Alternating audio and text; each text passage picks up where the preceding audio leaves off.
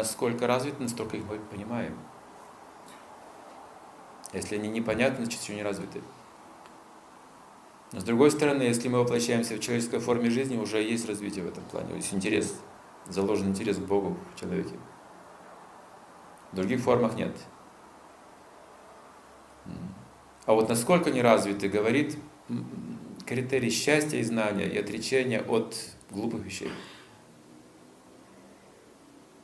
Чем больше мы отличены от каких-то глупостей, тем больше мы привязаны к истине. И наоборот. Чем больше мы привязаны к глупым вещам, тем больше отличены от истины. Такой критерий тоже есть. Поэтому мы смотрим как, на образ жизни человека. Если он живет ради удовлетворения чувств, он не связан с Богом. Связи практически нет.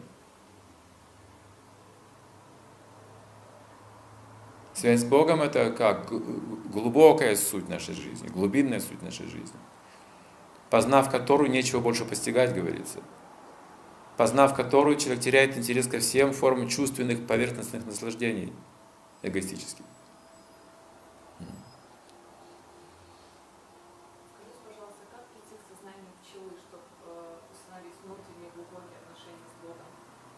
Это служение. Служение – это высшая практика. Даже когда повторять имена Бога, это нужно в духе служения делать именно. Не в духе обретения своих сверхспособностей, а в духе служения, с любовью. Суть служения – любовь. Вот это дает все способности другие духовные. Служить. Через служение достигается все. Слуга лучший из людей, говорится в Ведах.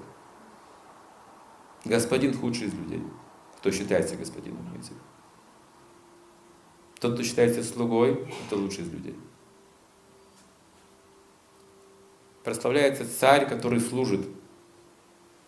И порицается слуга, который хочет царить. царить. Вот это путь. Чем выше способность служить, тем выше положение человек может занимать в обществе. Чем больше хочет господства, тем больше риска потерять все.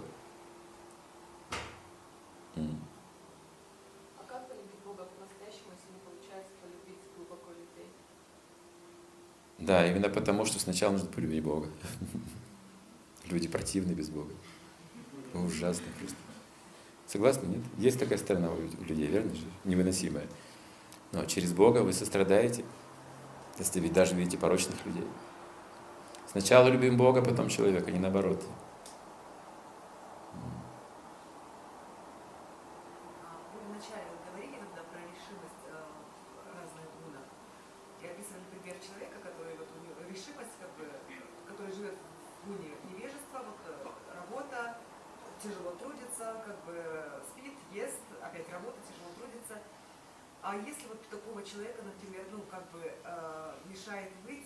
как избавиться от страха, потому что есть страх, что если он сейчас перестанет делать этот цикл, а у него, например, есть ответственность за семью, за детей, которых он этой работой кормит, не пойдет ли все прахом, и вот этот вот страх, ну, как бы мешает выйти из этого круга. Как верно, верно. страха? Нельзя избавляться из этого цикла. Это, это как бы цикл поддержания жизни, с другой стороны. Просто говорится, что есть более высокий смысл этого всего, вот то, что мы делаем. Если это делать без высшего смысла, это называется ослиный труд. Бездумная работа, да, то есть рутина, мы сами страдаем в этой рутине. Но если это связать с Богом, то, что мы имеем, вот это совершенство. То есть ничего не нужно менять внешне, только внутренне. Вот это и сознание Бога. В этом совершенство. То, как вы толкали о сакрифисе, да, нужно делать дело. Для Бога я сделаю, вот это нужно качественно, там, смысленно. Да, да, вы, вы сознаете, вы хотите удовлетворить Бога. Потому что иначе кого хотите удовлетворить своей деятельностью? Может быть, жену, может быть, мужа, может быть, чтобы дети были довольны, может быть, начальник был доволен на работе. Но кто будет доволен нами, скажите?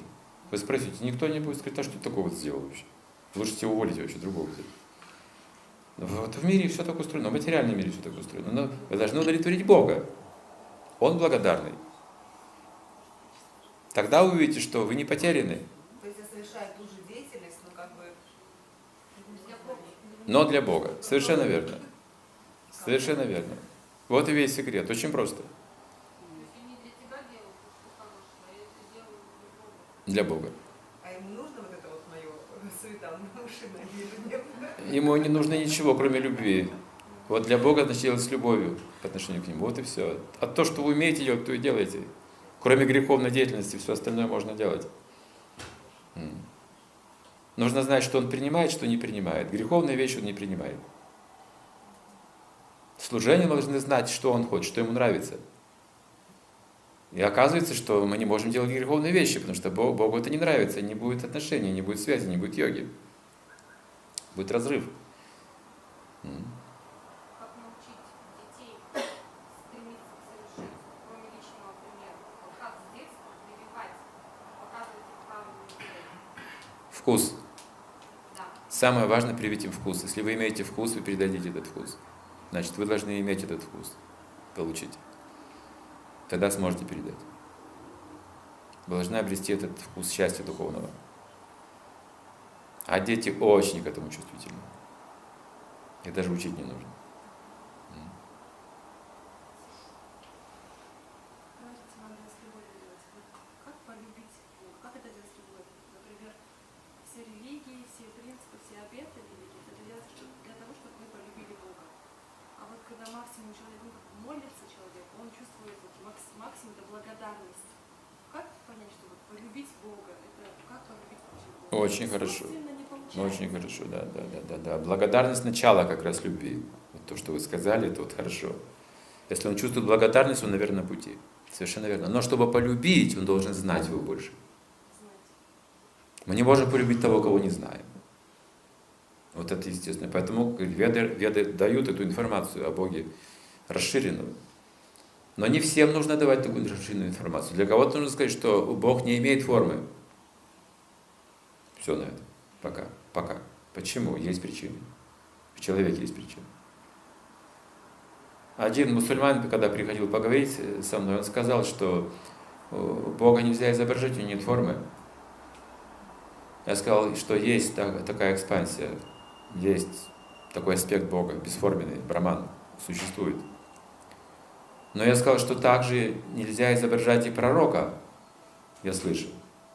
Тоже по канонам не разрешают. Означает ли, что у пророка не было формы? Я сказал, нет, у пророка была, конечно, форма. Говорю, ну так же, по той же самой причине изображают Бога, но не означает, что у него чего-то нет. У него есть все.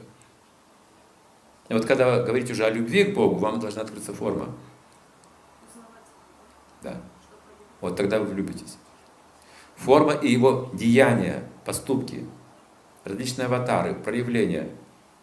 Если вы уже заинтересованы в любви, вот это должно знание открыться вам. И вы обретете эту любовь. Просто слушая об этом.